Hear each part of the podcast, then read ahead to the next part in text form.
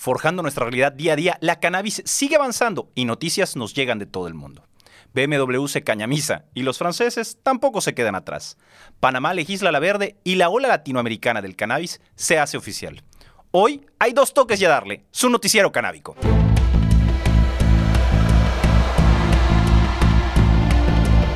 De acuerdo al planteo, BMW empezará a utilizar más cáñamo y otros materiales respetuosos con el medio ambiente en el interior de sus vehículos, en su búsqueda por reducir su huella de carbono.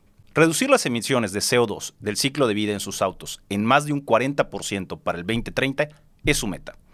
Desde hace algunos años, la compañía lleva utilizando el cáñamo en el revestimiento de los paneles de las puertas de su i3 eléctrico. Esta característica no solo cumple una función ecológica, sino que se desempeña un papel en el aligeramiento del vehículo. Entre tanto, la marca confirmó que utilizará fibras de cáñamo, lino y kenaf, una planta que contiene conexiones con el cannabis, para producir componentes como los paneles de las puertas. De acuerdo a la revista THC, la localidad de Croixy-Bourbiger, cerca de París en Francia, se convertirá en la primera ciudad en inaugurar un edificio público construido en gran parte con materiales ecológicos de cáñamo. El edificio fue construido por el estudio de arquitectura Le Lemoal y se trata de un centro deportivo llamado Pierre Chevet, ubicado en el centro de la localidad. La construcción con cáñamo hace varios años que es una realidad en muchos lugares del mundo. Francia fue pionero en el desarrollo de materiales de construcción premoldeados o premezclados para terminaciones y fachadas, además del uso en viviendas y domicilios particulares. Conocido como Hempcret y elaborado por distintas empresas, el proceso sigue la misma técnica que los biopolímeros realizados con fibra de cáñamo y una sustancia natural que amalgama, como es el caso del ácido poliático. Incluso en Argentina, en los años 60, se desarrolló un material llamado Linex, que estaba elaborado con acerrín, lino y cáñamo, utilizado para hacer muebles y paneles de construcción. El proyecto se lleva a cabo en la localidad de Jaugri, provincia de Buenos Aires, y algunas de las casas en la zona todavía cuentan con paneles en perfecto estado de conservación. Además, son termoaislantes y acústicos, lo que redujo la necesidad de incorporar materiales sintéticos a la construcción del edificio. Por otro lado, tanto las plantas cultivadas como los bloques realizados con la cosecha fueron producidos en un área circundante de 500 kilómetros cuadrados, reduciendo así la huella de carbono del transporte de materiales de construcción tradicional como la cal o el hormigón.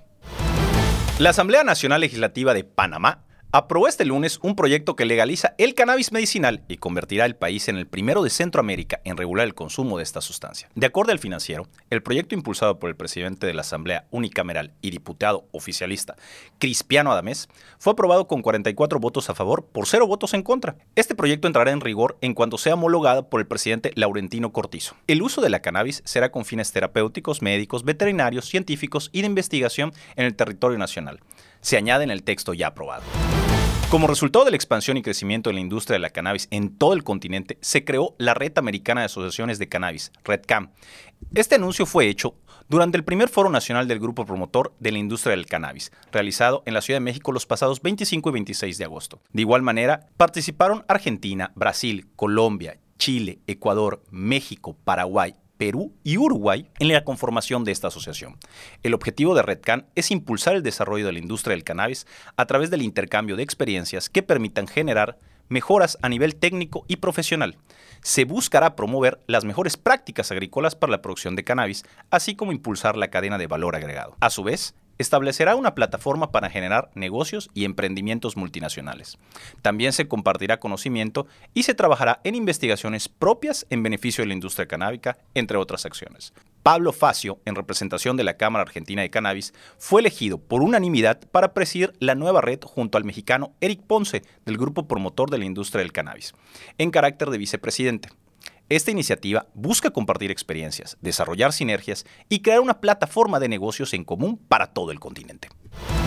Eso fue todo por esta emisión, mis camaradas. Espero que estén informados y ya puestos. Mientras tanto, rólalo.